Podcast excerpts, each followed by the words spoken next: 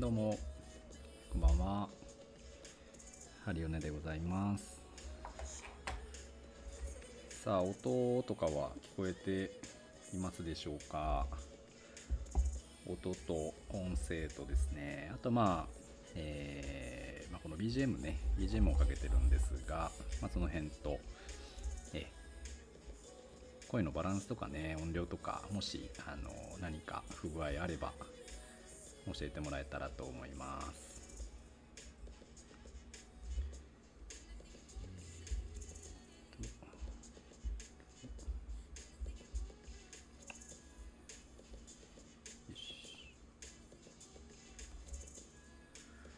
はい。これ大丈夫かな？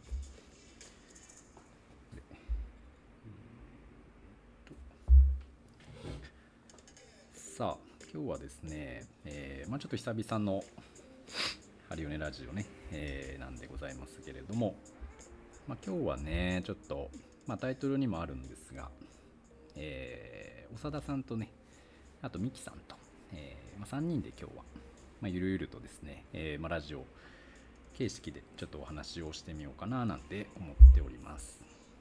なのでまああの何でもねお気軽に何でもコメントいただければいいかなと思いますので、えよろしくお願いいたします。いいですね、えー、ミキさんからも参加のねリクエストが届きました。受けようかな。あマカさんこんばんは。よろしくお願いします。では、えーま早速ね行きましょう。えーっとこうか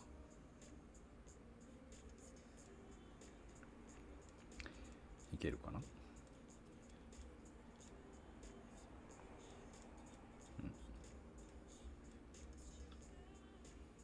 こんばんは。あこんばんはこんばんは。えーいけるかな？はい。さあ野田さんは？野田さんはねあ来た来たちょっと待ってくださいねえー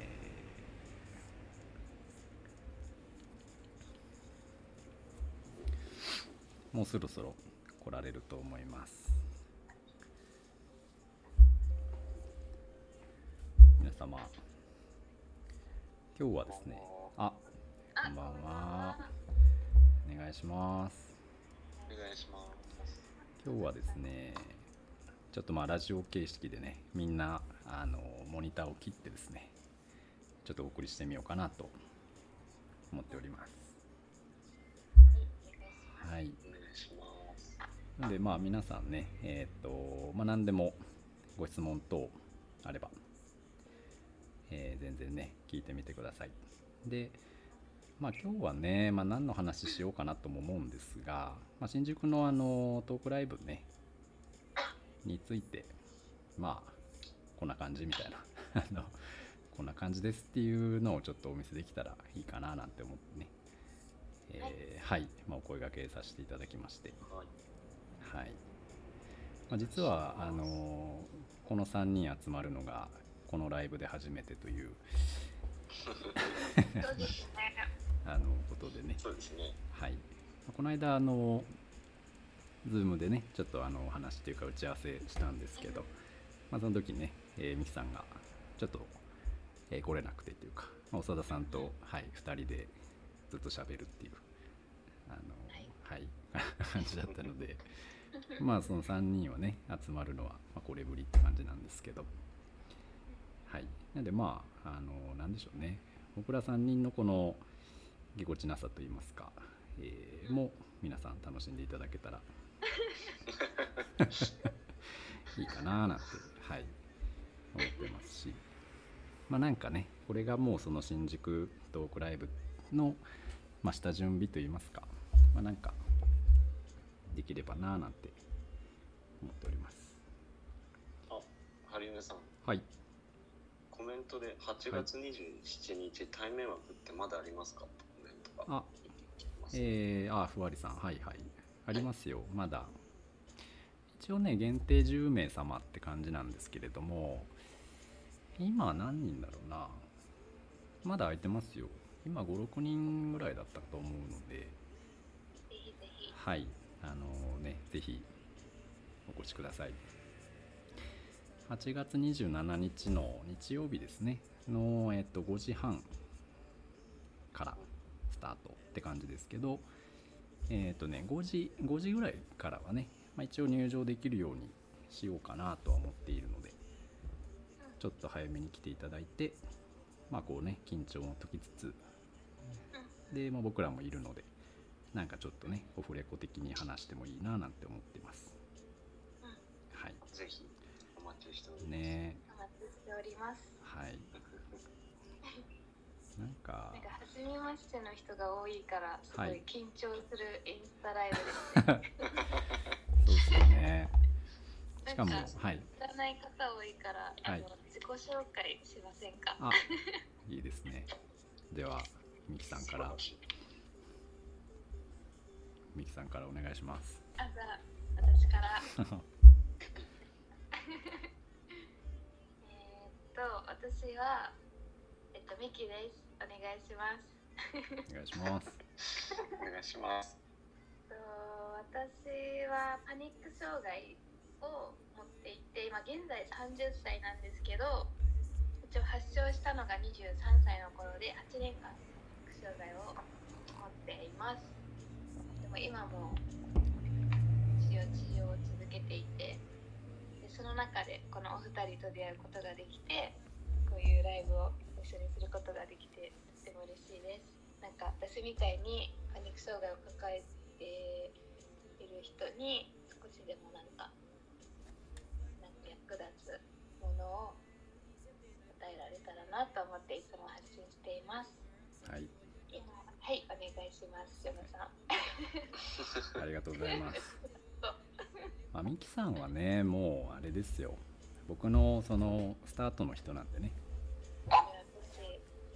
ミキさんがあの最初僕がインスタやり始めて、うん。えーまあねこのいろんな発信してる中でミキさんが多分初めてじゃないですかねこの DM いただいてそのインスタから治療に行きたいって言ってくれた方がね。でそのパニック障害というものををまあその知ったきっかけといいますか。なのでね今でもこうして、ね、こう今はこうなんていうんですか？ラジオでこうやってね喋っちゃうみたいなぐらいのね中になれましたけれども、まあ、ありがたいなと思っております。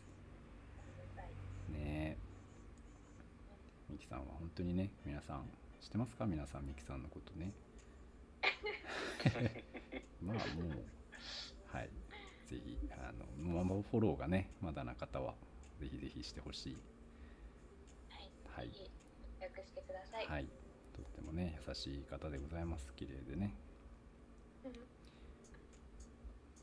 そんな感じ。まああのなんかみんなね皆さんのご質問とかも全然あればあの、うん。聞いてくださいね。お願いします、はいで次はじゃあ長田さんいきますか。はい。はい。えっと、僕は20、今8歳の年で、えっと、まあ、今回の件で言うんであれば、僕はに20歳の時かな、パニック障害を発症しまして、で、当時もうすでに鍼灸師になる専門学校に通いながらの時に、えっと、その初めての症状、発作みたいなのが出てきて、で、まあ僕高校まで野球やってたので、本当はこうトレーナー活動とかを全面にやっていくっていう思いで鍼灸師になろうと思ってたんですけど、うん。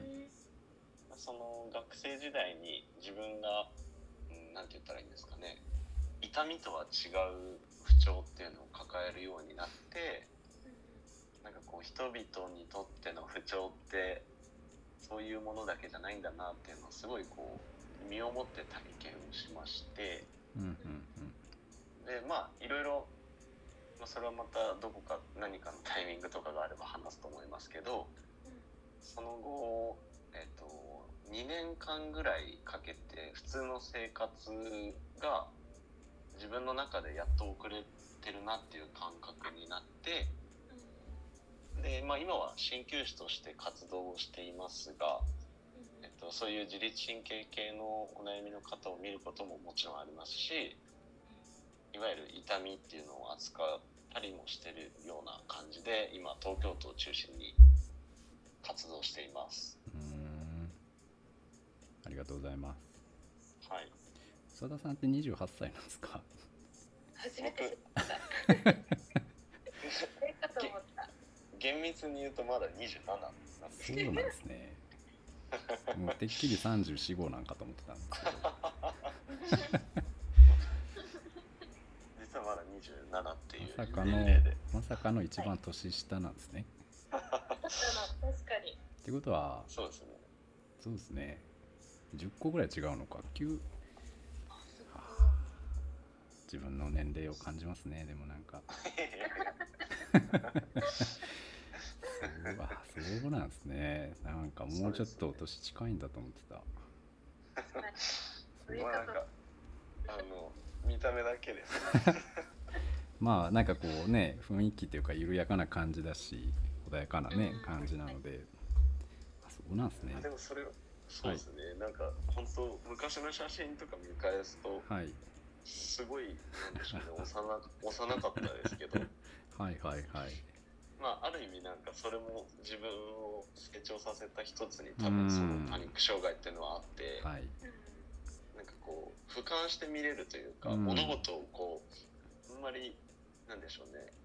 いい意味でこうちょっと引いて見れるようになってきてからなんか大体そっから30超えてるっていうふうに言われるようになりましたけどいやーそうですね。もうそれが一番の衝撃すぎてあんまり後入ってなかったですもんね。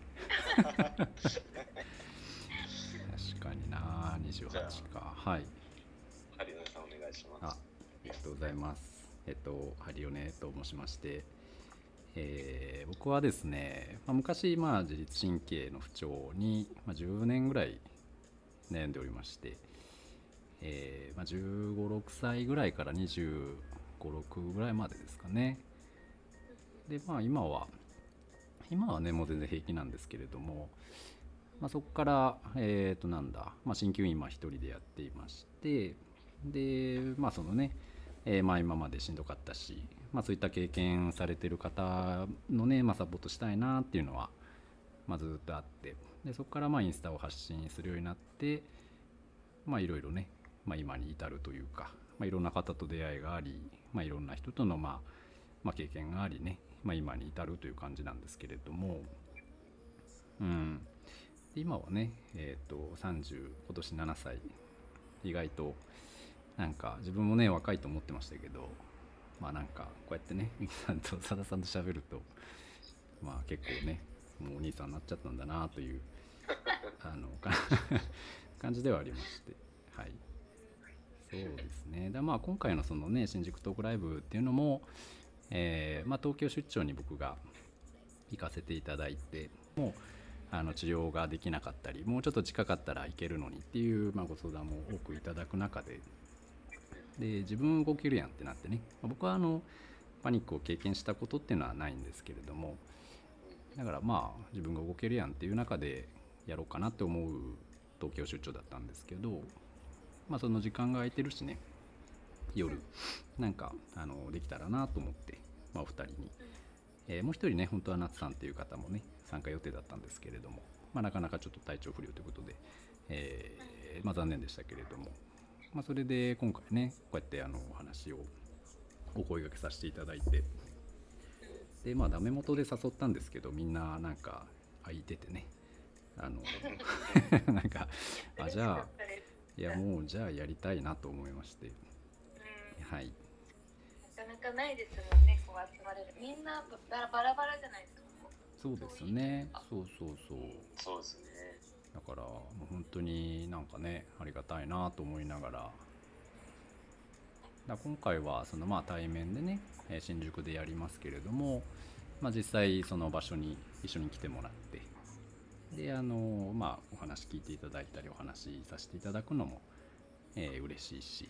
あとまあなかなかその東京じゃなくてえーまあ、Zoom で受けたい。Zoom だったらまあまあ聞けるけどっていう人だったらね、まあ、Zoom も一緒につないでやろうかなと思ってますし、えーまあ、アーカイブもそもそも Zoom もちょっと厳しいと日程的に難しいけどまあなんか後からでも見たいなっていう方向けにね、まあ、そのアーカイブでのその配信っていうのもやったりしているので。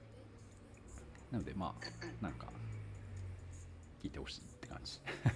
一人でも一人でも多くの方にね今ちょっとしんどいとかであればあーなんかねあの話できたらなと思うし。うん。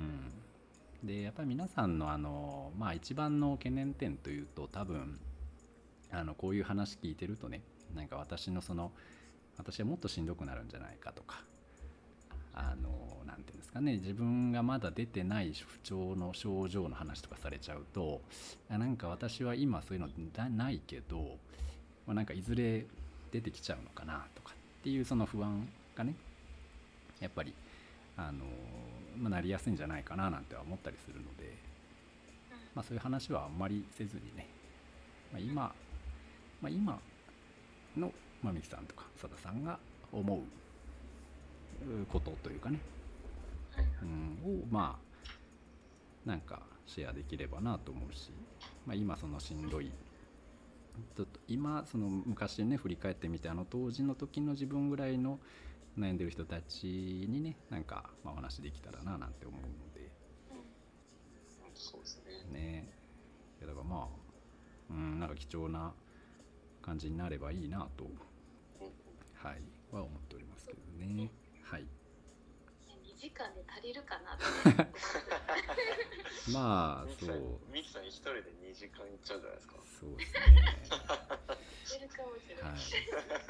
ミキさんはあのちょっとねお酒が入りますともう饒舌になりますので。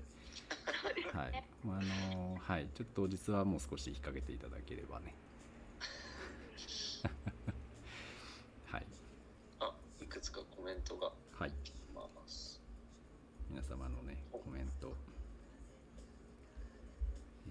慢性化しているような不安症です。なかなか脱出できないけど長い目で見ます。ということです。ーはい。ミキさんが一旦いなくなりましたが、はい。大丈夫です。えーっと。その前まあこんばんはとかですかね、うん。お願いします。えっと。慢性化しているような不安症ですなかなか脱出できないけど長い目で見ますとですが有米さんどうですかあでもまあこういう方は多いですよね。えー、どこだ？ちょっと待ってくださいね。コメントが。いやでもね結構まあみんなこの不安感っていうものがもう最終的なとこですよね。うん。いや本当にそうだとそれは思います思いますよ。本当に。ミキさん帰ってきました。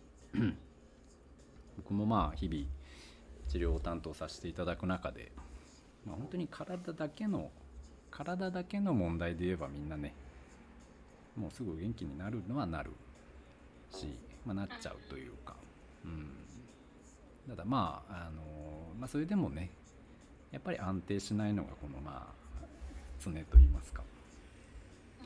でなんかあったらやっぱみんなねなんかなるしガコンって落ちるし、はい。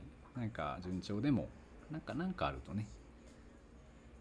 だからそこのなんかうんなんていうかな、まあ、不安不安もそうだし、うん、どうね向き合うかみたいなものもやっぱりあるとは思うので、うんそうですうね、んそこのねうんまあそうですよ。なかなか脱出できないけどまあでもなかなか脱出できないけどできない風に見えてね実は進んでるっていうケース結構多いんで、うん、なんか気づいたら変わってるみたいなパターン多いですよ、うん、だからなんか不安があるかないかで言ったらずっとあるんですけどその不安のなんか質みたいな程度みたいなものは絶対変わっていたりしますし、うん、まあでもそうね。まあ一人で考えないことでしょうね。うん岡田さんとそうですね。か、なんかねそういうこう体のケアもそうだしなんか話を聞いてくれたりこうよなんかうまいことこう先導してくれるみたいな人がうん。いてくれたらまあ、だいぶねその辺も変わりやすくなるんじゃないですかね。このこのあのナツさんってね、まあ、今回ちょっと残念ですけどあの人がそのココーチングの人なんですよなんかそういうメンタルコーチみたいななんかこう考え方を変えてみたりとかかその不安に対するこうなんかサポートをうまくしてくれたりとかっていう方なんでなんかねそういう人の話とかねできればねなんかいいんじゃないなって思ったりしますけどね。うん。いやなんかこれに関してはやっぱ僕も結構思うことがあって、はい、なんかその20代そこらだった僕がそのなんか突然謎の発作にこう襲われた時時に、うん。なんかその時本当僕専門学生だったんで、まあ、いわゆる体の仕組みとかをこう勉強しに学校には行ってたんですけどうん。なんかその時逆に学校の先生がなんていうんですかねこう理論みたいなのですごい片付けてきたんですよ。えうん。なんかそのパパニック障害はこういう状態だからさすがにそこまでは言わなかったですけどこうこう針しとけばお前は治るみたいな結構イケイケの先生が なんかそれで僕をこうなんか多分元気づけてくれようとしたんですけどなんかその当時の僕にとってはなんか逆にそれが追い込まれたんですうけど、んなんていうかなその自分の不安に感じることと多分その先生が思ってるものっていうのが全然こう相反してて先生がそれで良くなるって信じてやってくれたんでしょうけど僕にとっては結構それがストレスになっちゃった時期があってうんなんかそのやっぱりハリオネさんが今言ってたように不安に感じることとかってやっぱり人それぞれ違ったりするからうん。あのこのコメントにもあるよ。うに長い目を見て長い目で見ていくっていうのもすごく大事だしこう不安になっている自分にこう気づくっていうだけでも僕はなんかこうちょっとした変化だなっていうのはすごい当時に思ったことで、うん。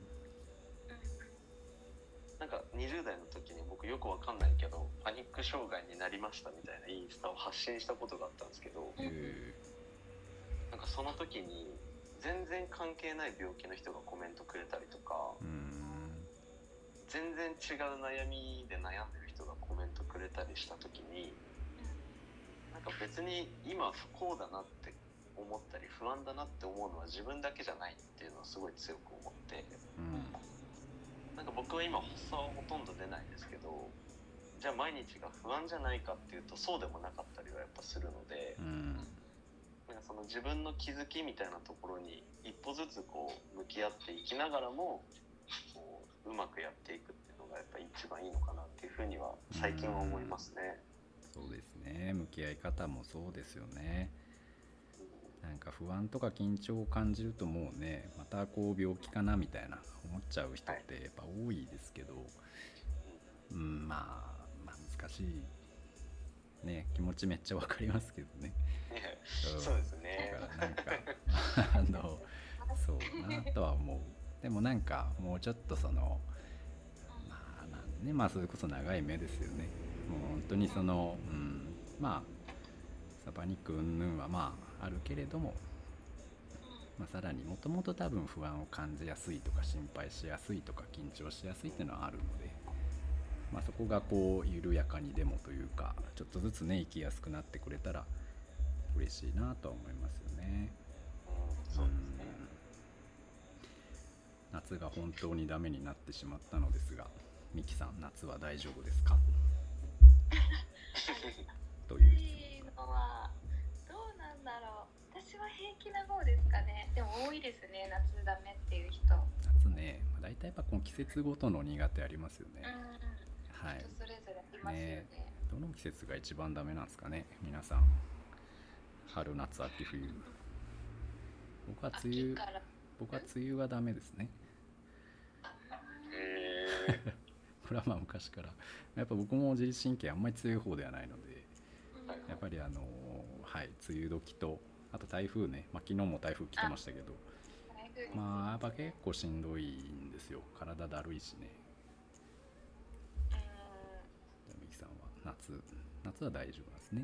夏大丈夫ですけどやっぱ梅雨台風あと寒い、はい。冬がやっぱはいはいはい。発症したのもその夏から秋にかけての季節の変わりでこうちょっとなんかトラウマもあったりうん。へ秋が来るとまた不調になあーはいはい。って、そういう思い出しがちですよね。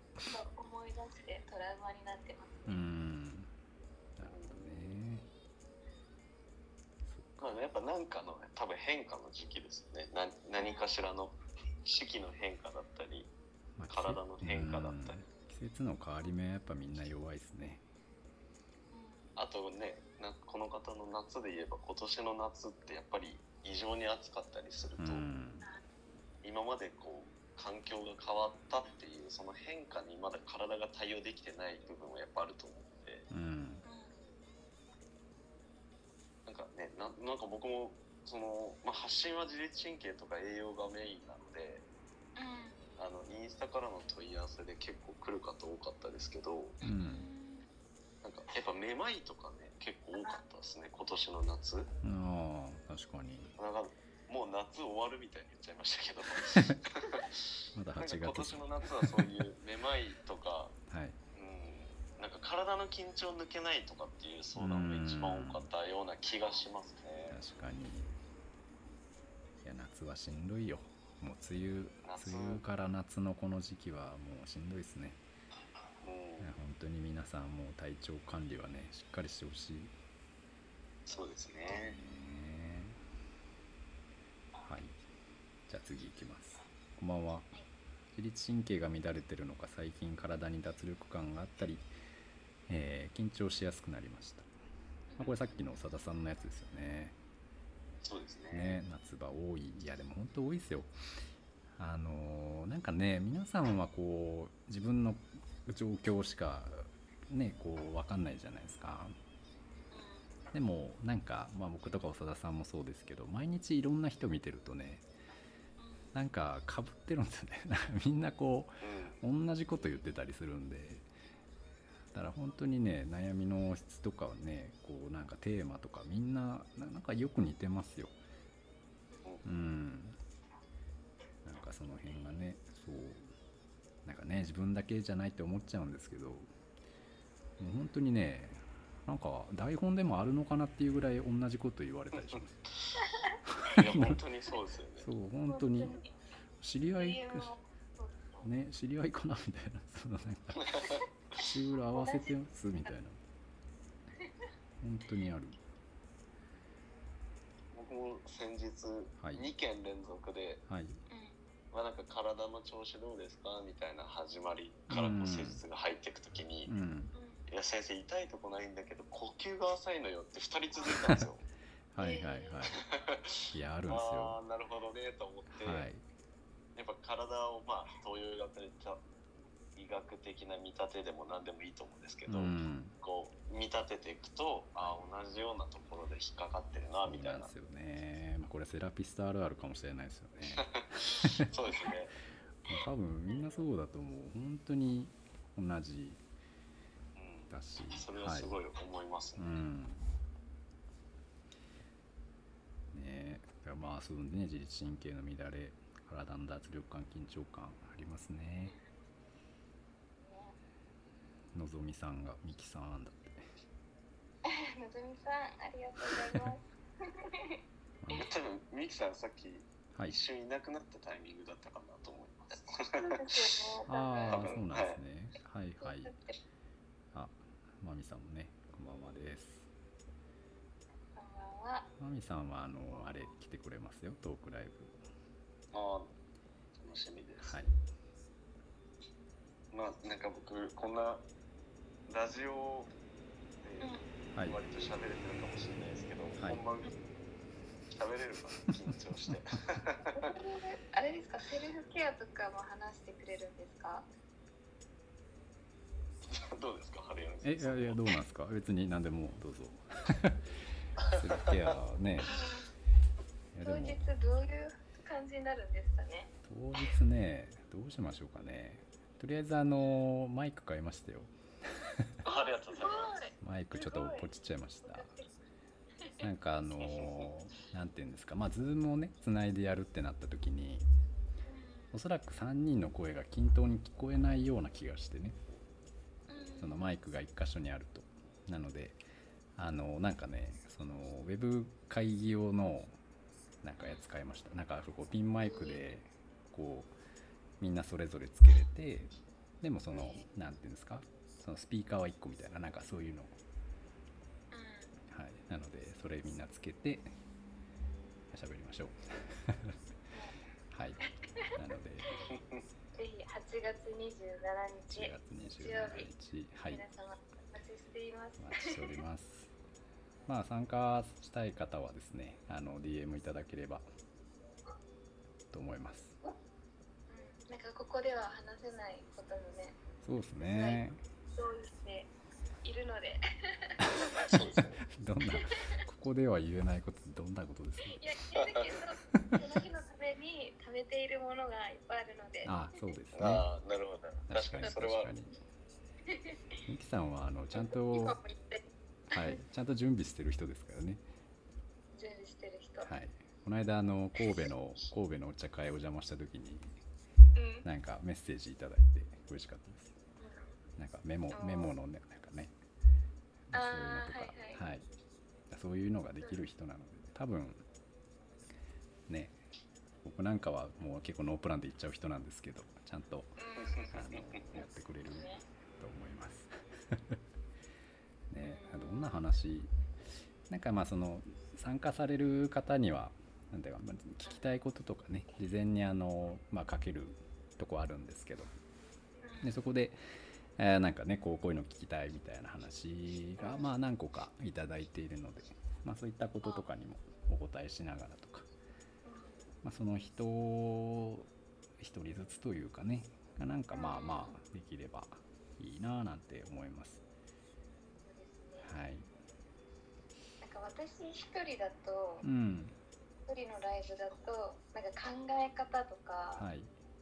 なんか生活とかそういうのしか話せないけど、うん。ヨネとかその佐田さんはなんか体のことを知った上での話をしてくれたりするのかなと思ってて私もすごい楽しみにしていて、はいはい。そうなんかヨネさんと佐田さんを通してなんか体の仕組みを知りながらその私たちをなんか取り巻く環境とかも知って、なんかなぜ不調が起きるのかとか体と心のつながりうん。っていうのうんが、みんなに話せるなんか絶好のチャンスがやっと来たと思って。うん私だけで本当にそれは話せないことだなと思って。確かになんねか本当にいい機会だなって。うん。そうですね。それはなんか質問していただければ僕はいはお答えできる範囲でそうですね。お答えして、えっと、分からなければハリオネさんに聞きます。いやいや。僕へのその信頼感何なんですかそれは。どうします？その長田さんと僕のその意見がもう正反対だとどうしますか？あ喧嘩になり。ね。まあそのね鍼灸師って基本的にやっぱちょっと癖強じゃないですかあ癖すごい癖すごって言っちゃった。癖強ですね。癖癖すごの癖強なんでやっぱそのこうでしょっていう意見が、まあ、結構はっきりしてたりするんですよね。うん。だからまあ僕と長田さんはまあまだあの多分譲り合えると思うんですけど。うん。あのはい。まあまあまあね。この3分の2が鍼灸師っていうこう謎の構成ですけど。でもまあまあそうねだからいいと思います。うんね。やっぱこうでもそれも鍼灸師の良さもあったりすると思いますよね、なんかこう見立てが一緒ではなかったりするけど、うん。目的は一緒だったりするんで。そうね。確かに確かに。そうなんかね東洋医学西洋医学があるように。うん。なんか同じ改善を目指してるんだけどアプローチの方法が全然違うからこそ、なんかこうやってハリオネさんと普通に DM で時々やり取りしたり、実際に Zoom とかでお話ししたりするときにうん。なんかあそういう見方もあるなとかっていうのはやっぱ気づいたりもするし、はいはいはい。確かにね。なんかだからそれは面白さでもあるのかなと思いますけど、だからそうですね。こうまあ相談できる回でもありますね。そのそうですね。はい。体のね。うん。なかなかないですね。こういうのなかなかないですね。なかなかないですね3人が集まることがもう果たして今後あるのかどうかっていう。それすらあるし。空気は似てると思ってますよ。あでもまあねいや似てると思います。僕も結構人見知りでなかなかあんまりその誰とでも打ち解けれる人ではないんですけどやっぱりね宇佐田さん美樹さんは気が合いますし。はい。全然。美樹さんってあの来月もねキャンプはい。キャンプにね、あそうですね。キャンプイベントもキャン控えてる。プイベントも控えてまして。どんだけやんねんって感じですけど。話す機会がね。またあっていいですね、いやなんかより深掘りしていきながら。あねだから両方来てもらったらさらに嬉しいなって思う。確かに。確かにねこういうイベントを通してどんどんねみんな良くなっていくあそうそうそうだからまあせっかくね皆さんやっぱりパニックになったからこそまあ出会えたものもあると思うのでうん。まあ良くも悪くもというかですけど。うん。ねなんかこれを機にというかできたらなと思います。えーはい。ね。ロロッソさんこんばんは不安症で吐き気とかあります。薬とか飲みますが他に何か良くなる方法はありますか？いかがでしょうか？そうですね。不安症では不安を感じた時に吐き気が出てしまうってことですよねきっと。そうでしょうね多分ね。うん。はい。でも不安感じて吐き気する人多いですよね。いや、まあ多いと思いまますた吐き気から不安になる人もいるしね。こうなんかこうなんか負のサイクルみたいな。だから。不安になって吐き気がめちゃめちゃ毎回ですね。いやね緊張すると吐きそうになるし不安になっても吐きそうになるし。休むしかないですね私の場合、ねえいや確かに確かに。不安ね吐き気ね。吐き気は。でも人ってやっぱこはい。あどうぞどうぞ。ああどうぞ。どうぞあのなんかね不安になる特定のものがやっぱあるんだったらそれに対するやっぱ恐怖心だとは思うんですけど、うん。こう過剰にやっぱ不安になってるっていうことはなんかこう体の仕組みで考えていけば多分抑えること僕はできると思ってて、うーん。なんか体を見ていく上で僕が結構なんか大事にしたいなと思ってるのがなんか心と体で起きてる現象が一致しないことがハリオネさんとかも感じると思うんですよ。うん。なんかこう理論さっきの話なんですけど理論で片付けようと思えば多分大丈夫なんだけど、うん。でも不安ってやっぱり感情の問題が絶対関わってくるから、うん。なんかそれだけじゃ片付かなくて、ありますでねその中ででも僕らができることってその体を正しく働かせるじゃないけど、うん。なんかそれを何でもこう過敏に不安を感じ取るっていう状態がもしあるんだとすればなんかそれは体の緊張度がやっぱり高くなってしまってる状態だと僕は考えているのでうん。なんか実際にやっぱその何でもかんでも不安になってるっていう場合には、えー、と針とか整体とかを通して割と改善したケースは多くてうんでさっき言ったように1個の特定のことに対して不安とかっていう場合は、まあ、なんかこう言葉で片付けてしまうとちょっとよよくない気もしますけどトラウマとかがやっぱ出てきたりすると思うので、でそれにはやっぱり考え方とか捉え方っていうのが絶対関与してくるのでうん。なんかそこはうまくこう、まあ、さっきの話で言えばカウンセリングに行くとかうん。その頼れる人にあのちょっと紐解いてお話ししていくとかうんそういう対策っていうのをしていくことがいいのかなって僕は思いますね。う。ん。確かにね。考え方はめちゃめちゃ大事なので。しかもそれをこう無理やりこう考えるじゃあまたしんどいんですよね。なんかこう腑に落としていく作業っていうか。だから自分の中でこう腹落ちして納得してああそうやってんね。ぐらいの感じがねできるとうん。なんかスッとこうまあでそれでもまたね不安になるんですけどね。そう簡単には消えないですけど、まあ、そういうのをこう繰り返しやってるとなんか気づいた時にはあちょっとマシかなとか。っていうふうにはねなってくるとは思う。ただまあ薬でねその抑えるのも別に悪くはないと思うんで。やりながらなんか体も整えながら考え方も整えながらというやっぱ焦らんことですよねあとね。なんか解決策を急がないことかなとは思いますけど。そうですね。ねいや良くなってますよみんなね。元気になってるし。うん。なんか絶対絶対って言っていいと思うんですけど波は絶対あると思うんですよ。あありますよ。うん。あるある。やっぱ調子のいい時と悪い時の波って絶対あって、はい。うんでそれってやっぱ体の中でも一日を通して波って絶対あって、うん。うんなんかその波のやっぱ崩れだと思って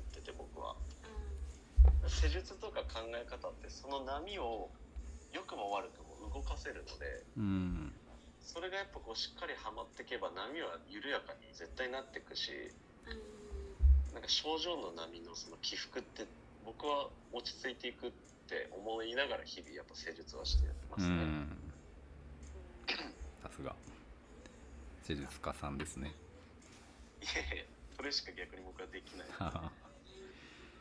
やでも本当そうでやっぱりそのなんかねなこう安定っていうのがその本当に波のない平平坦さが安定だと思ってる方って結構多かったりするのかなとか思ったりするんですけどやっぱりねこう季節にこう春夏秋冬あるように、ね、朝昼夜あったりとか、まあ、そういうのがやっぱり、ね、こう変化することっていうか変化する変化してることがまあ安定だったりするので。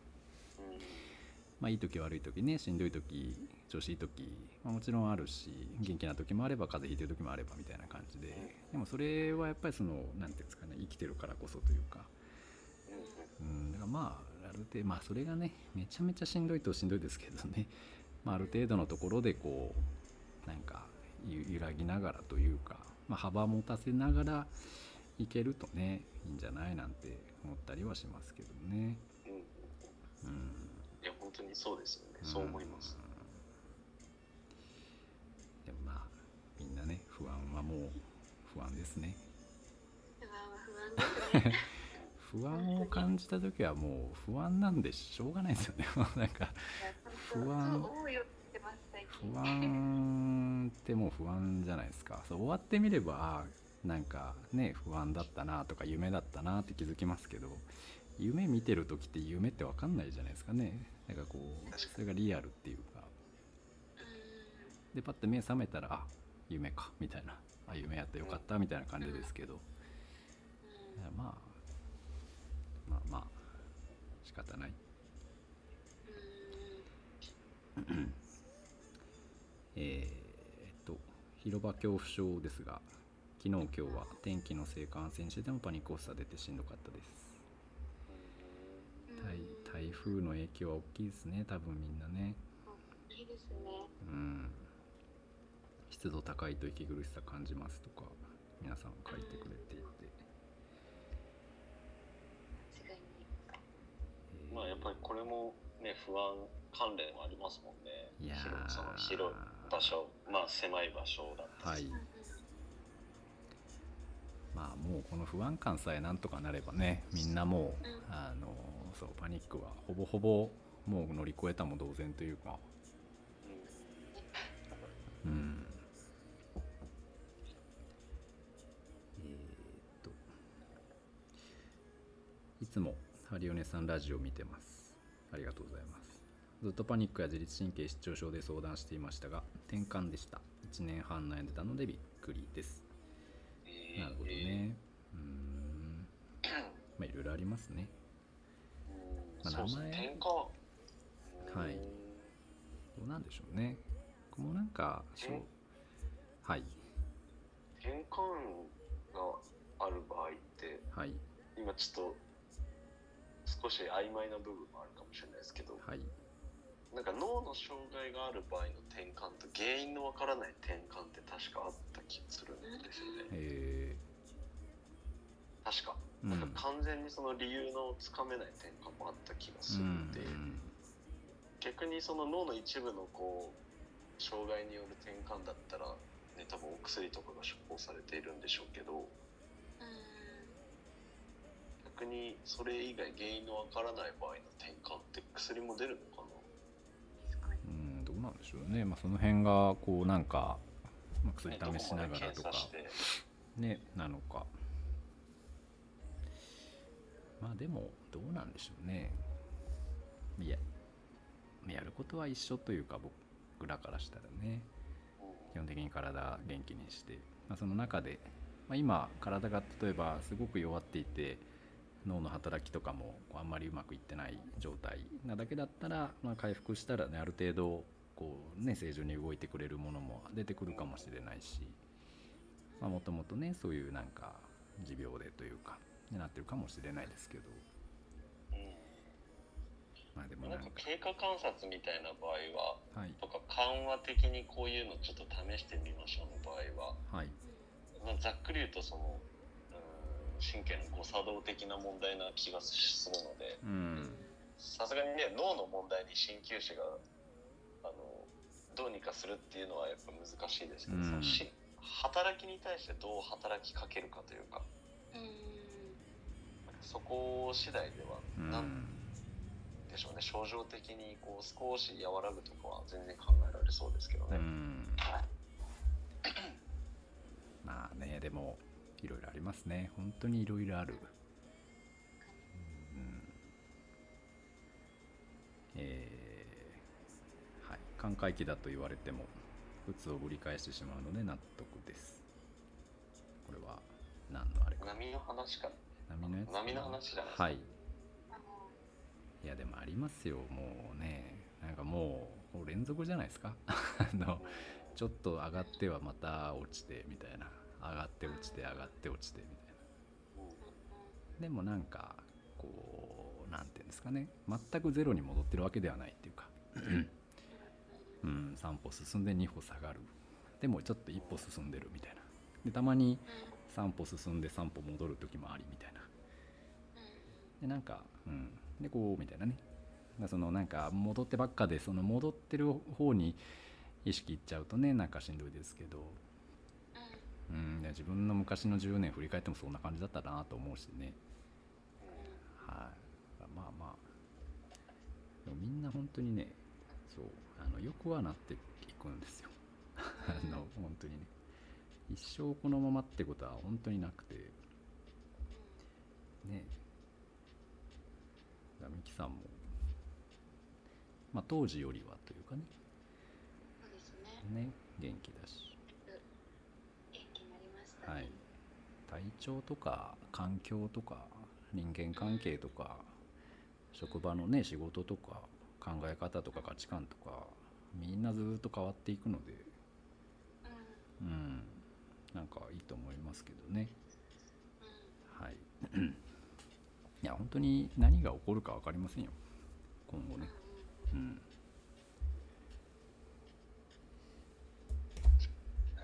確かそうですね。ね。なんか今日は。皆さん来てくださいますね。ね嬉しいですね。ね。普段あんまり見ない方まで。うん。コブさんんばんはですね。ミキさんがハリオネさんの初めて施術受けた時っていつなんですか？2年ぐらい経ちますかね。えー、多分2年前。僕がインスタ始めて、まあ、2年3年はまだぐらいですかね。えで多分。3年前にインスタ、私がインスタを始めてー、あはいはい。ですぐ多分ヨネさんの投稿。多分ヨネさんの投稿がすごいなんかスッと心に入ってくる内容だったんですよ。はい。うん、なるほど。そう。でなんか大阪だけど 東京から大阪にわざわざはい。なんか受けてみたいなっていうなんか。なんかもうあの最初もうあの冗談だと思いましたもんね なんか なんかそのなんか新手のなんかそういうな なんかそういうのかな。わかんないけど。いや本当にみたいな。なんかそうですね。なんか勘のいい人なんだろうなって言葉から感じて。ああありがとうございます。そう勘のいい人。なんかそう私の不調のこともなんかちゃんと言葉でなんか言葉でちゃんと言ってくれそうみたいな。ああはいはい曖昧な部分をちゃんと答えを出してくれそうっていうので、まあ、わざわざ飛行機乗って行ったんですよ。えそっねからですね。でもあの時うん。あの時はねパニック障害って全然全然知らなくて当時。でもなんかいやいやでもなんかいけんじゃないと思ってなんかそのパニック障害というものはよく知らないけれども、まあ、今までのその自分のスタイル上もうその人を見て治していくっていう感じだからだからパニック障害はこういう治療は知らないけどだこういう体だったら、まあ、そのパニック的な不調が出てもおかしくないんじゃないかなという流れはできんじゃないかなと思って。あだからなんか、まあ、い一旦やってみるっていうか僕 これ昔からそうなんですけどなんかとりあえずやってみるっていうのががありまして。でなんかとりあえずやってみたらなんか効果出ちゃったみたいな。っていう感じごいですよねっていう感じですよ本当に。もうあの手探りで。はい。だからそれからそうですねミキさんがストーリーで上げていただいてでそのストーリーを見た方々がまたねあの来てくださってみたいな。えーだからそうね。だからやっぱそっからまあ自分のその勉強始まってみたいな感じもありますよ。やっぱミキさんの一発目のビギナーズラック感もやっぱちょっとあったりして。あでもやっぱりこうなんかねあれ？っていう人もいたりして。もうなんかうんでもなんでかなあっちかなこっちかなみたいなやってるうちに、まあ、だんだんこうつかめてきてというか。うんだこんな感じかも。っていうのをまたインスタで発信したらあ結構またあそうそうそうみたいなみんなねな納得していただいてというか。っていうのがこう重なり重なりみたいな感じですよね。受けるたびになんか相性が良くなるというか一緒に成長するっていうかなんか一緒に直してる感がなんかいえいなー、はいっ。てあります整体でも鍼灸でも、うん。まあ確かにね。でもやっぱりなんか別に直してる直してあげてる感ってあんまりないんですよね。うんなんかこうなんていうんですかね。なんか治るのになっていうスタイルもあるし、なんかその人がこう勝手に治っていく感じもあるしね。うん、そのうんまあサポートしてるだけという感じというか。はい。でも本当にに1回目より2回目がすごい劇的に効果があってえ だからあの大阪から東京帰る飛行機が初めてお薬なしで飛行機乗れたんですー、よ。えー、あああなんかなんか書いてた。はいはい。衝撃的でした。ねいや衝撃的でしたよ僕も。あそうなの。1回目ははいヨネさんは私のその正直ん？体の感じの手探りな感じはあってはいでも2回目はなんかここだろうみたいなはのを出してくれてい。どうやってたんですね。それが結構恥ずかしいですね 後かい後解説ってなんそうかですね。術者としてはちょっとはい恥ずかしいです、そうなんです。まあでも貴重なお客様の声ですから。そうですね、はい。それを知ってまた新たにまたそれを知ってってなんかやっぱ自分に合うその先生を見つけるっていいなっていや本当にねそれはでも思うなんかねそうまあちょっと通ってみてほしいなと思いますあのいろんな先生いますけど、うんまあ、大体大体そうね、うん、まあ10回ぐらいは行ってみてほしいなと思いますよね。まあ、56回でもいいけど、まあ、なんかなんかその人がこう試行錯誤してる感じがあったりとかなんかこう最初はなんかどうかなと思ったけど、まあ、意外とこうだんだんね良くなってきたとかうん。なんか行くこと自体のなんかがちょっと楽しみになってくるとかなんかそういう人がもしいたらねうん。絶対通ってた方がいいとは思いますけどね。うん。うん。やっぱり難しい。1回で一発目の初めましてで全部把握するのってまあむずいんですよね。うん。まあできんことないけどまあその精度もねだいぶ上がってきた感じはありますけどまあそれでもやっぱ全部は捉えられなかったりするのでうん。まあ本当にみんな今でも手探りですよこの人どうかなみたいな。本当人それぞれですもんね。いやほんとそう。だからなんかびっくりするぐらい効果出る人もいるしね。うん。逆にね。えあんな聞いたんですか？そんな聞いたんですか？みたいな人もいれば。あの、うん、なかなか難しいなっていう人もいれば。うん。でもねこっちから諦めることはないっていうか、うん。うん、何かしらチャンスをいただく限りはというかね。もうなんかもうこじつけでもなんか答え出してみたいな その結果出すみたいな、うん、っていうのはしたいなとは思ってますけどね。あふわりさんも。あそうですね。ふわりさんも帰省の時に寄らせていただきました。あそうなんですはいね来ていただきまして。東京の出張の時1回ね治療あ1回2回ぐらいかなさせていただいて。で大阪行く時にまた行きますみたいな本当に来てくれたのでおそうなんだすごい。え嬉しい。ね。そう。たまに皆さんやっぱ大阪の治療院まで来てくれる人いるんですけど もう感謝しかないですよね。本当にもう。確かにすごいですね、い。やなんかねでパニックの人ってみんなあの行動力半端ないんで あのそれは本当にすごいなって思う。パニックの長所だと思う。うん。パニック持ちの方ね。だからなんかいやなんかはい。本当生きる力強いなって思うんですよね。確かうに、ん。なんかもう逆に逃げ出したいなって僕思ったこともあったんですけど、うん。でもどこか負けないぞって思って あ二十二十歳そこらの生意気な田舎の坊主を褒めてやりたいなって今思ってます。いやでも本当にそうですよ。なんかいや皆さんそれはすごい思うなと思って。なんか明確にこれが行きたいとかねこれやりたいこうこれしたいとかっていうのが結構ちゃんとあって。でもうそのねああ コブさん。コブさんもね来てくれましたもんね。大阪から大阪長野から。やばい。がもう少し近かったらな僕が逆の立場だったら絶対行かないですもん。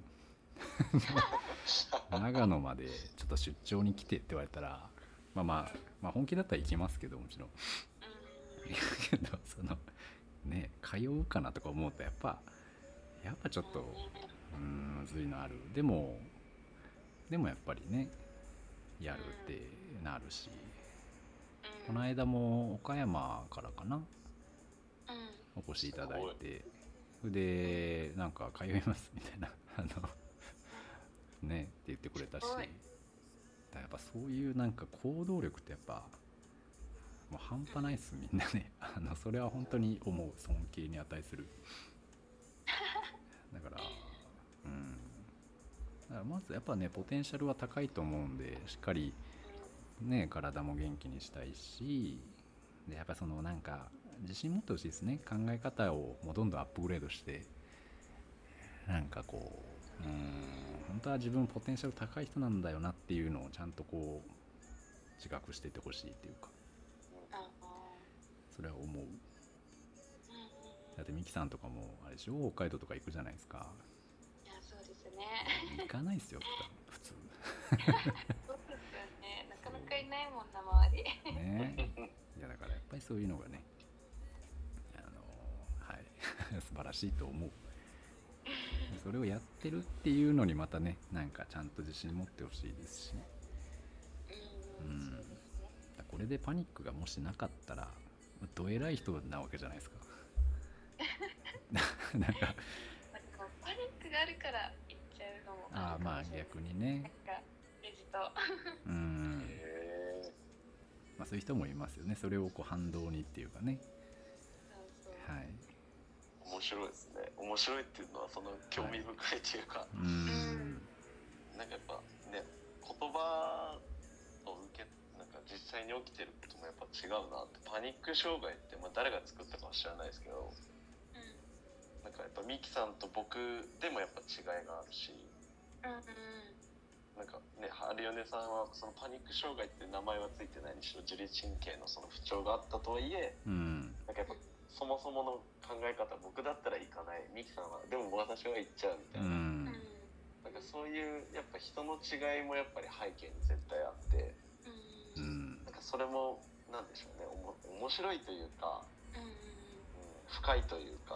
はいね人それぞれ同じ出来事が起きた時にね捉え方がこうも違うものかっていうのはうん。ありますし。そうですね。それは全然やっぱ違いますね、ん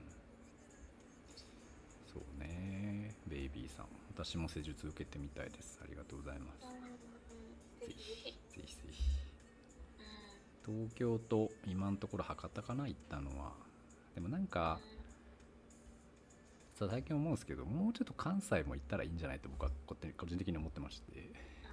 そかに。のなんか東京博多ってまあ言うて遠いしね。うん。まあいやそんなにしょっちゅう行けない。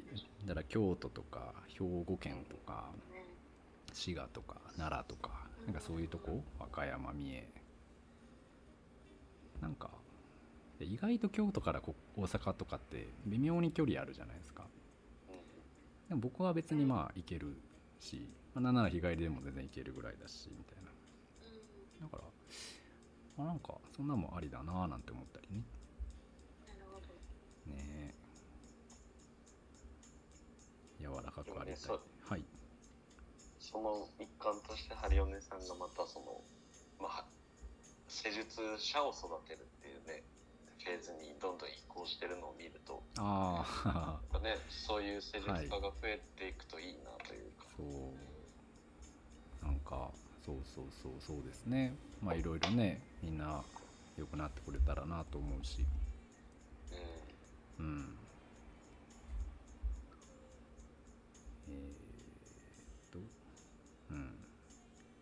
京都来てほしいそうですよ。あ京都あですか。本当だサンさん。サンフラワーさん。京都。あじゃあ行こうかな。もう京都。ください。京都来てください。京都やってください もう。京都。いや本当にねやっぱ移動はしたいですよ。僕も結構移動なんか好きなんだなって最近思うし。うん。ね。柔らかくありたい。治療院着いた時はヘロヘロで 小ブさん半べそでした。あら。ね確かに。確かに。そうだって私も最初めっちゃ怖かったですよ。初めて。だってミキさんなんかなんかちょっと意味わからん駅から歩いてきましたよね確か。えそうでしたっけ？なんかすごく記憶が。あ最初タクシーかな。なんかそうでしたね。歩いてきまああちゃちゃちゃレンタカーでした。なんか歩いてきましたみたいな日ありましたよね確か。ありでもめっちゃ緊張して最初もう 今にも発作起きる手前だったんですよ本はい当は、はいはいでもヨネさんの多分声のトーンとかはい。その人柄ではい。安心させていただきました、ありがとうございます。幸いうちの店で発作起きた人いないんですよね。いやそれすごい。マジ怖かったもんな。なんか出張とか行った時も一応発作起きた人いないんですよあいこの人めちゃくちゃ緊張してんなって思う時はありましたけど。まあでもね。まあまあ。で他の人で一回発作起きたことありますでも。え。それミキさんいつかストーリー載せてませんでしたっけ？あなせましたね。なんか顔の施術じゃなかったでした顔の施術。なんか覚えてるな。そうその人がなんかそのパニック発作に効くみたいなツボをしてもらってる時にー、うーん。その発作起きてっていうのがあってはい。もうヨネさん。の時は一度一応ねその辺はあのちゃんと見てますんでね、はい、その辺はできない人は自律神経は見れないと思います、まあだ断言しちゃうとあれですけど、はい。なんかいろいろあるあるんでしょうけど。それはあるね長田大先生じゃないですか。さすが。いやいや。い やそのなんかやめてください。年下いじりはやめてください いやいや。僕はもうあの年下とかないんで。はい。えー、そうなんや。行動できる人が羨ましいですって書いてますね。あずささんね。スーパーでさえ欲して出ちゃう。まあねやっぱりこうステップがありますからね。でも多分そのあずささんもなんかなんていうかねこう行動したい願望はやっぱり強いわけじゃないですか。だからそのねもし発作出なければ多分ガンガンいっちゃう人だと思うんで。だそういうその行動力の強さっていうかね。まあそれがすごいなっていうか、確かに。はい、スーパーで発作起きそうになったことは何度もあって。うん。カートにもう物を入れてるのに発作起きそうになってそのままカートを置いて帰ってしまったこともあるし。うん。その時はもうなんかもう二度とこの買い物できないんじゃないかとか普通になんかスーパー来れないんじゃないかって思ったこと何度もあるけど、うん。でもこうやって普通にねできるようになったからなんか希望はね捨てないでねほしいうな、ん。なんかこのあずささんの中の、まあ、さっきの波の話を言うんだったらあずささんの中にも多分波はあるとうん思うんですよね。ううん。んその調調子のいい時の波が一般的に言う例えば外出だったらうん。あずささんの中ではわかんないですけどなんかちゃんと寝れた日とかうん。寝れなかった日とかっていうそのあずささんの中の波って絶対僕あると思ってて。うんそこになんかこう気づいてあげるっていうのも一つ大事なことかなと思うんですよね。なんか僕も当時もういろんなとこに手を伸ばしたいほどこういろんな人が羨まし羨ましく見えたんですけどなんかそれしてた時に僕は何も変わらないなって気づ気づいたというか思ってうん当時の僕はまずは僕ができることってなんだろうって思って一番初めに勉強したことが僕はたまたま、まあ、自律神経と栄養の話だったんですよ。うん。だからなんかこうその中のなんでしょうね。何かを見つけてあげるっていうのも大事かもしれないですうね、ん。確かにね。波はありますね。悪いながらにいい悪いありますもんね。うん。いや本当そうそうです、うん。本当それを感じます、そのなんか平均値みたいなところを上げていくうん、のは大事ですよね。私歯医者とか美容室とかきついのですが施術中に体調悪くなる方っていますか？ああその時どうされてますか？僕はね結構歯医者が苦手でして実は。歯医者でなんかちょっとドキドキするんですよね 歯医者ね。はい。施術中まあ僕のねさっきのあの話でやりましたけど施術中に体調悪くなる方は今んとこいない。いないようにしてます。なんとか。あのちょっとの変化とかは見逃さないようにはしているけれども。そうねどうされてますか、まあ僕がはい。一回だけ施術中に体調悪くした人いてはい。でその人何してたかっていうとうん。うんそのトラウマのトレーニングをしてたんですよ。へうーん。そしたらやっぱ発作まで出ましたけどまあ普通だったらやっぱ施術の中ではそこまではしないじゃないですか。うん。だけど僕も実は美容院で発作を起こしたことがあの4月にあったんですよ。ええそうなんこのこのこの4月何て言ったらいいんだ？4ヶ月前ですか、はいはいはい。僕あの再発というかなんか再発作みたいなのが4月に3週間だけあってうーん。その時何気なしに予約した床屋でうん。起き起きちゃって。でももう僕は床屋さんに言ってましたね最初に。うーん僕ちょっとパニック障害持っててあの急に体調悪くなるかもしれないのでうん。でなんか言ったらちょっと気が楽になったんでうん。なんか理解しとくというかあの言っといてもらいました、うんうんうんうん。確かにね。僕はあの、まあ、この職業柄なのかなんていうんですかね。こう、まあ、歯医者さんとか美容室とかえーご施術中とか。イメトレずっとやってまして。あのうん。まあ、パニックの人ってこれかこういうとこ苦手かみたいな。自分もやっぱちょっとそわそわ感ちょっとね。やっぱ自律神経がこうなんかうずく瞬間ってあるので。電車の時とか車乗ってる時とか。でそれでなんかこの感覚の100倍しんどい感じをイメージするとですね。あのなんか対象が見えてくると言いますか。うんなんかね発見する時があるんですよ。だから自分の体今どうなってるかなとかどこ触ると落ち着くかなとか何すると落ち着くかなとかちょっとまあ変態チックに人体実験やってるんですけど。ねだからそういうのをねなんか知っとくといいかもね。僕あの歯医者と歯医者と美容室ではあのおへそに手入れてますよ。うんはい。おへそ。落ち着く感じですか落ち着くおへそに指入れるのおすすめなんで皆さんぜひやってみてくだやってみます。さいはい。なんかちゃんとしたカウンセリングというか、えっと、トレーニングをした方がいいと思いますけどうん。あのアメリカのトラウマ療法に目の動きとトラウマのあのが関連して保存されてるっていう考え方があって。うーん。あなんか。で僕はそのはい。知り合いの心理学者にやってもらったんですけど、うーんあの明らかに目のこれ本当ちゃんとしたトレーニングとしてやった方がいいと思います。な何度も言いますけど、うん。なんかあんまりこう適当にやっちゃうと逆に辛くなる可能性もあるので。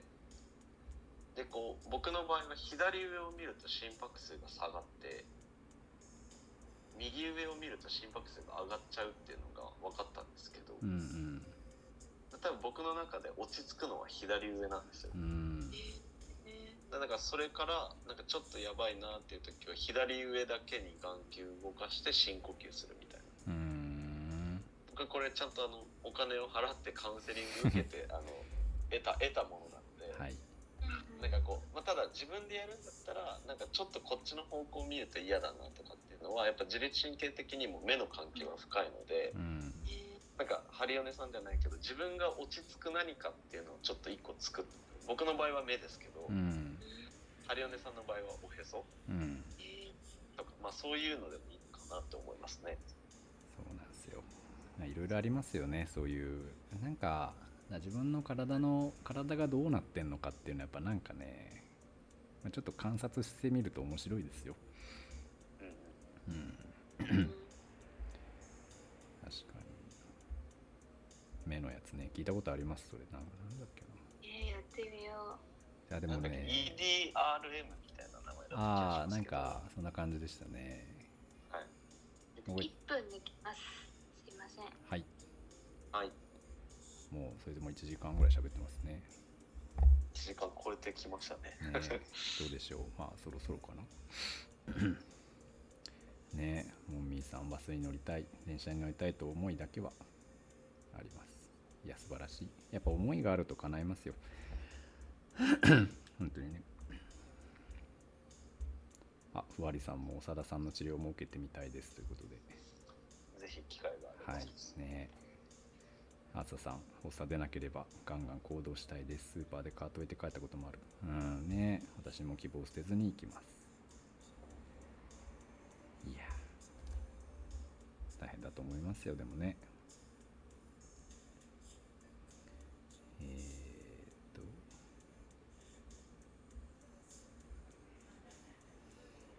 これいきますか。教えてください、えー夜入眠してから1時間後ぐらいに突然目が覚め、えー息苦しさ胸が詰まる感覚意識が遠のく恐怖このまま意識を失ってしまう恐怖が起こります。その後は体の震えか呼吸が起こり30分ぐらいでなんとか落ち着きます。心臓やえー無呼吸も調べましたが問題なくパニックさの一つの症状としてこのようなことはあるものですか。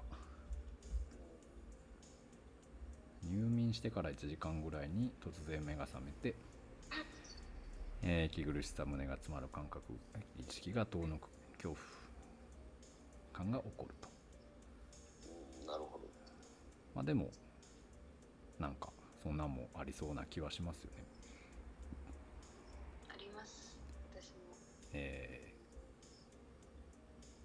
ー。いやでもそうね1時間ぐらいした時ってなんか一番こうちょっと深く眠ってる眠りかけるぐらいの時だと思うんでうんなんかこう体のしんどさとかはこうなんていうんですかこうなんか一番こうね力抜けてなんかこう動けなくなる時みたいな感じは気がしますよね。うんでそこでびっくりして飛び起きてでそのねもう交感神経なんだこれみたいなガーって震えて過呼吸なってみたいな。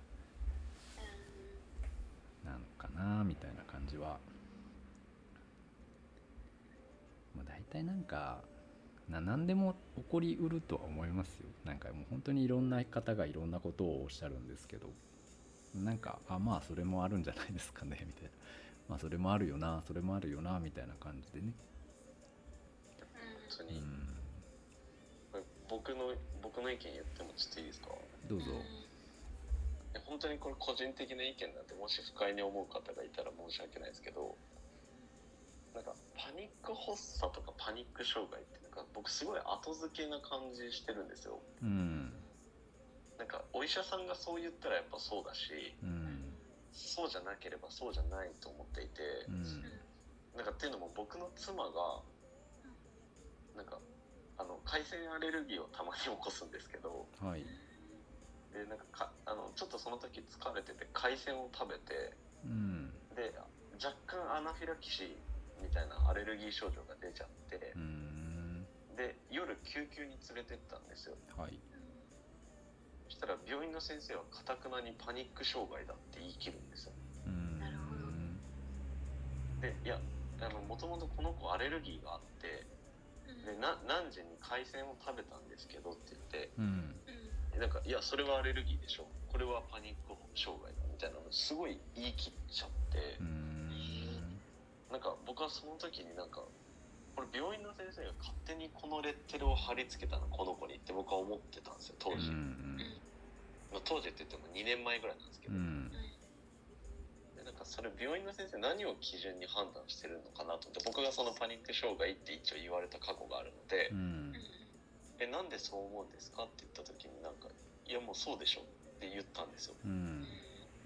なんかこれ定義って実はすごい曖昧でなんかお医者さんがそう言ったらそうだしそうじゃないって言ったらそうじゃないと思うんですよ、あまあ、ただ現象として起きてるものは発作だったりあの辛いし辛い症状っていうのはあると思うのでこの方のお悩みがパニック発作かどうかってハリオネさんがおっしゃるようにあるかないかは分からないけどまあそういうことも起きそうだよねっていうのは全然想像できるんですけどなんかやっぱりその体のメカニズムとして今そういう現象が起きちゃってることにこうもうちょっと目を向ける方がいいのかなっていうふうに思いますね。うんなるほどねなんかその睡眠のしまあそれができなくておお困りだとは思うんですけど睡眠の質をもうちょっとこう上げる何かをしてみるとかうん。なんかそれが実際に発作かどうかっていうのは実はそんなに僕は関係ないんじゃないかなと思ってて。うん。なんかすいません熱くなりました。いやでもまあねいろいろありますよね。その診断に対するもももやもやというかね悶々としたものちゃんと見てんのかよっていう感じのねいや本当に。あるし。なんかそれからやっぱ妻はちょっとこう気にしがちになっちゃったんうですよ、ん。な僕はでも逆に診断されてその当時ちょっと落ち着いたのはあるんですよ。なんだこの意味わかんない現象はって思ってたらあこれのせいかって思えたので。うん。だけど逆に妻の場合は不安をこうちょっとかきたてられたような言い方をされてしまったので、うんかそれが本当に必要かどうかななんかそこがすごい僕は今でもモヤモヤしてる部分ではありますけど、うん。確かにね。まあ本当にそのまあいろいろあるわな。お医者さんもいろいろいろいろありますね。そう見てないようで見てたりはするんですけどね。見てるようで見てないような見てないようで見てるようなみたいな。いや本当に。ねそうそう。全部がいい加減っていうわけでもないっていうねこう難しいところなんですけどね、そうですね、うん本当にちゃんと見てる時もあってって感じ。なるほどね。いやでも本当にいろんな症状はねまあありますよね。あんまりそれをそのなんかこれはパニック発作なのかどうなのかみたいなとかねなんか病気なのかどうかみたいなっていうところにこう、うん、意識しすぎない方がいいかもなとは思いますね。うんあずささんは。歯医者でおやつに手に入れたらダメだったんですね。それは。失礼いたしました。多分僕のこれねまあ難しい。セルフケアって難しいんですよね。あの僕がやってるそのおへそにこう手を入れる感覚と多分そのなんかその言葉は一緒なんですけどそのなんかややり方とかさっきのねあの目を動かすとかもそうだと思うんですけどなんかね、まあ、そこはそうね。僕の僕のそうだな。伝えミスですねこれはね。いやでもある。本当に。ただなんかねそう最近思うんですよ。セルフケアってむずいなって思うので。はい難しい。なのでまあね。あのまあ合わない方はやめてください。はい。まあでもそれが一番ですよね。そうですあのやめてもうあのなんか僕が言ってたことはもう忘れてください。もうあのはい。そこまそこまでではない。いやそのあれですよまあそのなんか調子悪くなった人に限ってはね。あはいはいなんかそれでなんかこうこの人がいいって言ってたけど私はダメでやっぱり治んないんだみたいなんでこう落ちてほしくはないなっていうか。あそうですね。はいはい。とかなんかっていう感じです。まあそういう意味で忘れてくださいっていうかそういうことです、はい。福島の話本当にもう参考までにって感じです。ね。ねそう。だからな何かしらねやっぱハマるもんってありまして。うん。だからそうですね。ねみんなでもみんな。100年いたら100通りのなんか自分に合うセルフケアあると思うから見つけてほしいみんなに。いやほんとそうですよ僕とか、まあ、長田さんが言ってんのっていうのはまあなんていうか一つなんでね。そのまあやり方のこんなもあるよぐらいの感じなんで。なんかそれをこう全部やらなきゃ治んないとかこうねそれをやっても治んないから私は治んないんだみたいなんではなくなんかどれか効かないかなみたいな。どれどれか一個でもこうヒット出たらいいなみたいな。っていうスタンルなので、まあ、他のねいろんなインスタでこうこういうのがいいよとかって発信してる人たくさんいますけど、まあ、それもまあ選択肢の一つというかね。それをやれば絶対治るってもんでもないしそれ治それやって治んなかったから絶対治んないってわけでもないし。いやもういろんなねパターンありますよ。うん。まあでもなんかやっぱりねこうハリオネさんとかは私もそれをこうどこかに全員には当てはまんないよみたいなのがあるがゆえにはい。やっぱり今時の SNS とかでは結構流行りにくいところありますけどね。僕はもうなんかあのこう全員に聞くやつ見つけたいんですけどね。あまあそれが一番ね。なんか個人差あるとか合う合わないありますって言っちゃうとなんかなんとなく治療家としては逃げてるような感じがありまして。そのなんかねなんかそれは難しいとこですけど理想はですけどね。ヨネさん私が最近飛行機に乗るときにはい。ヨネさんが飛行機に乗るときに聞いてほしいラジオみたいのを教えてくださって、はい。えっと、腕を前に組むみたいな離陸するときに。多ああ腕組みね。はい。分それをヨネさんがに聞聞かないでなんかたまたま自分がやってたら多分聞かなかっただろうけど、ああはい。ヨネさんって多分私思い込むのがめちゃめちゃ得意なんですよ。これをやったら絶対大丈夫だって自分の中で思い込むのがすごい上手で、はい。ヨネさんが言われたように私ずっと飛行機の中で腕組みをしてたんですよ。はい。ただそうその思い込みのせいかで全然平気で なんか思い込むのってめちゃめちゃ大事だなと思いました素直すぎるみたいな。催眠にかかりやすい。いいことタイプ。素晴らしい。はい。でもそれはもうハリオネさんにおけるやっぱ信頼があるから成り立ってるってことはやっぱりハリオネさんの日頃の活動の成果ですよねやっぱり、うん僕あの腕組みはね新幹線の中で気づいたんですよね。えー、そう。なんか新幹線乗ってこうまあ東京行く時に結構こうなんかその時なんか体調あんま良くなかったのかな。なんかこうグワってこうねなんかしんどかったんですよそのしばらくねなんかこう圧迫感を感じるっていうか。でこれなんなんでかなと思った時になんかこの重力っていうかこう G をグワって受けるじゃないですか。でそれをなんか胸周りをこうオープンにしてるとすごいその圧をダイレクトに感じるような気がしまして。うんそれでこう腕組みしてみたんですよ。うん。意外と楽であなんかこれいいかもと思って、まあ、そういう一個人のちょっとした成功体験をですねみんなにシェアするんですけれども。なのでまあね聞いてくれる人がいたらいいなだし。う。んはい。絶対聞かないっしょこんなの。って思ったら多分聞かないんだなって、はい。ねまあ何でもねいい悪いは。人間すごいですからね。人間ってすごいですいよや本当に僕人間すげえなって思い込みの力ってやっぱすごいですよ。うん ねえだからまあね そのうちなんか占い師みたいになりそうですけどもね。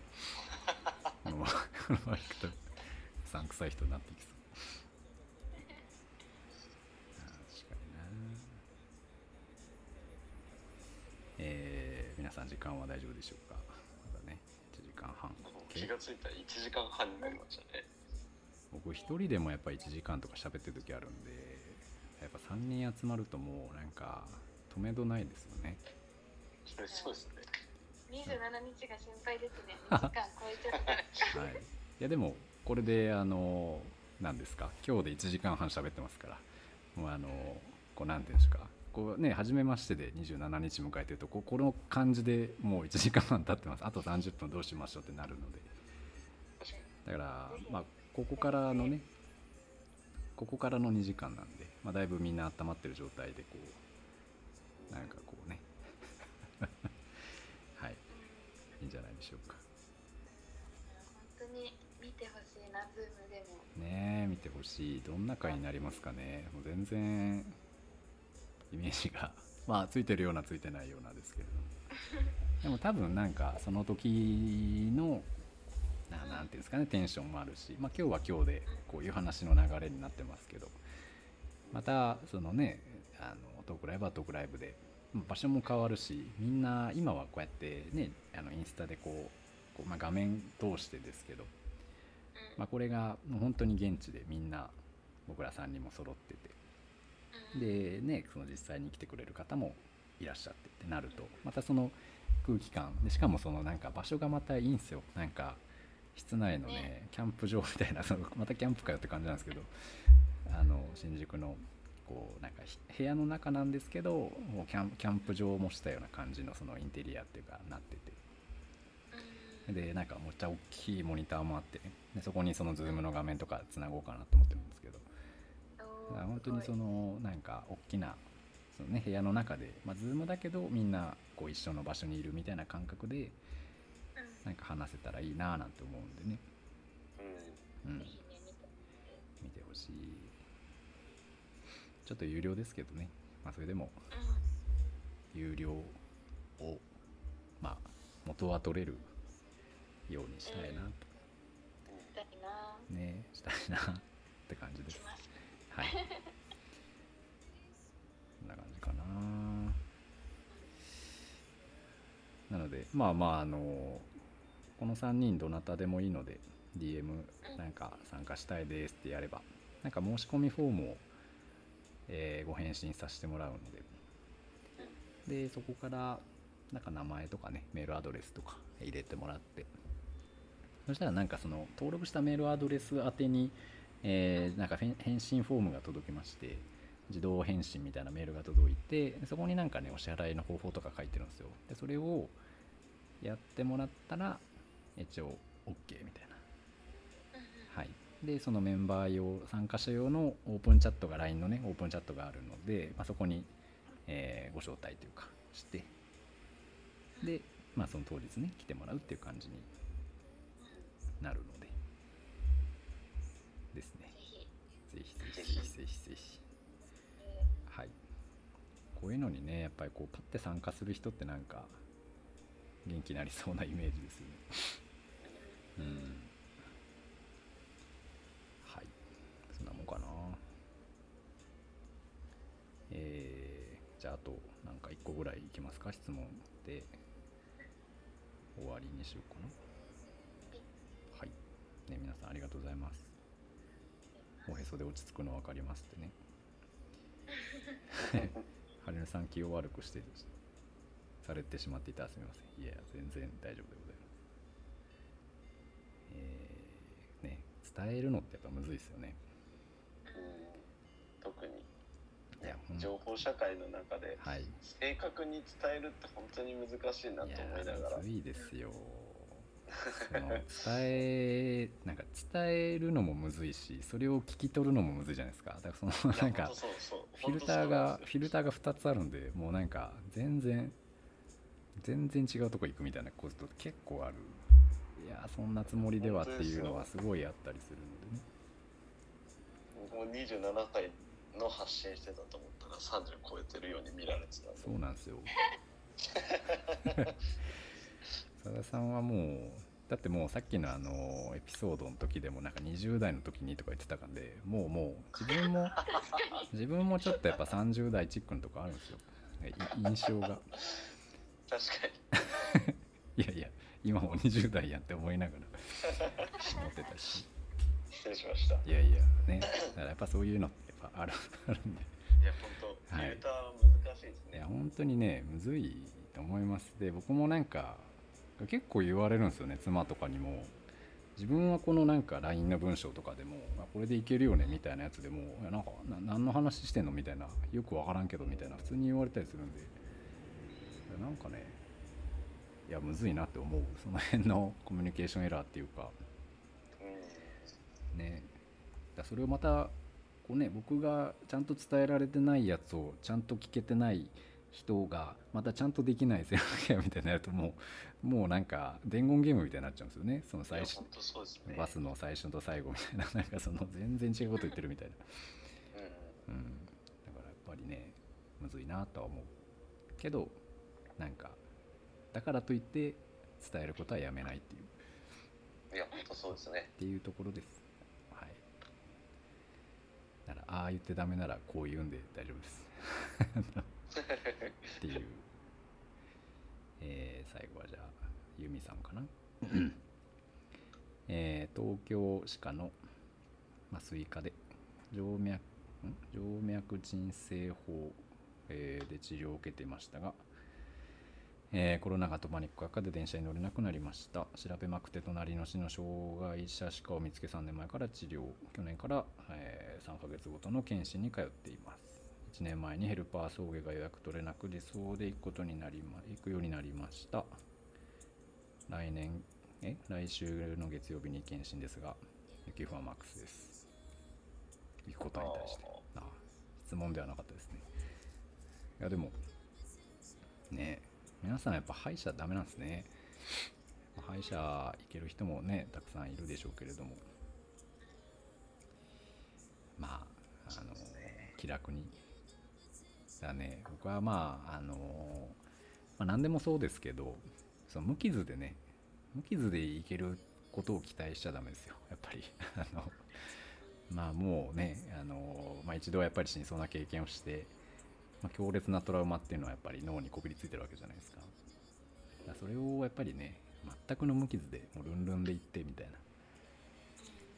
ていうのをこうなんかイメージしすぎちゃうと、まあ、そこからのギャップが結構広かったりね。なんかそのかすり傷ぐらい負ってもやっぱ結構あまた傷負っちゃったみたいな感じになっちゃうんで、はい、もうなんか片腕の1本ぐらい持っていかれるぐらいの感じであのもうでも仕方ないぐらいのね気持ちで、まあ、不安や緊張ありまくりですけど行くかみたいな感じっていうかでいけたっていうところのなんかこうねあのなんでしょう。自信を持ってほしいなとは思います。まあいけなかったとしてもね発作起きちゃったとしてもなんかそこまでは行ったわけじゃないですか。だからまあそれは素晴らしいなと思うし。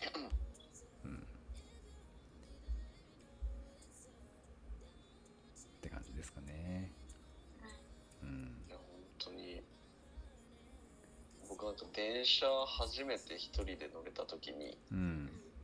あそれはあの幼少期の話じゃなくてパニックの後ですけどうんうん。あの初めて乗れた時になんかもう駅で叫びそうになりましたもんね。嬉しくて。あ なんかその日まで一駅乗ってダメ一駅乗ってダメをずっとやっててあうん。ちょうど夏休み期間中だったんですよ発作起きた時が。うんうん。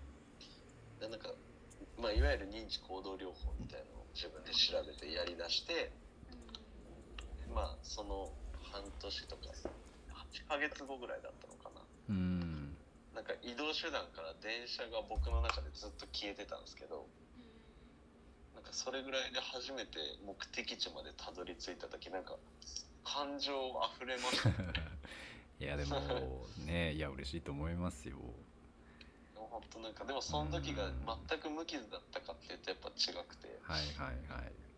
なんかこう、ん？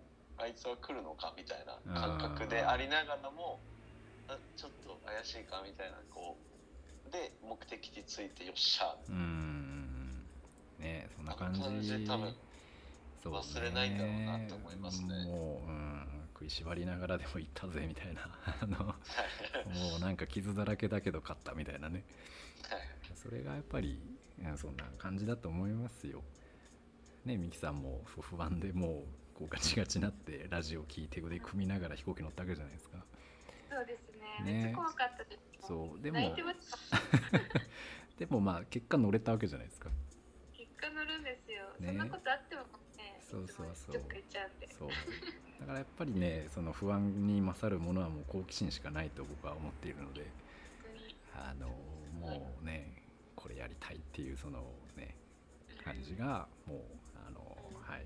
それをなんかもう全力ではい。傷だらけでも行くんだっていうね。なぜならそこが行きたいからみたいな、うん、やってもらえるとなんか勝手にまた体はついてくるんじゃないかなとかね思ったりはします、はい、それがまた自信になってあの毎回行くの傷だらけだけどまあなんとか行けるんだよねみたいな感じにはなってくると思う。んうんかな。こんばんは。ミキさんもいるんですね。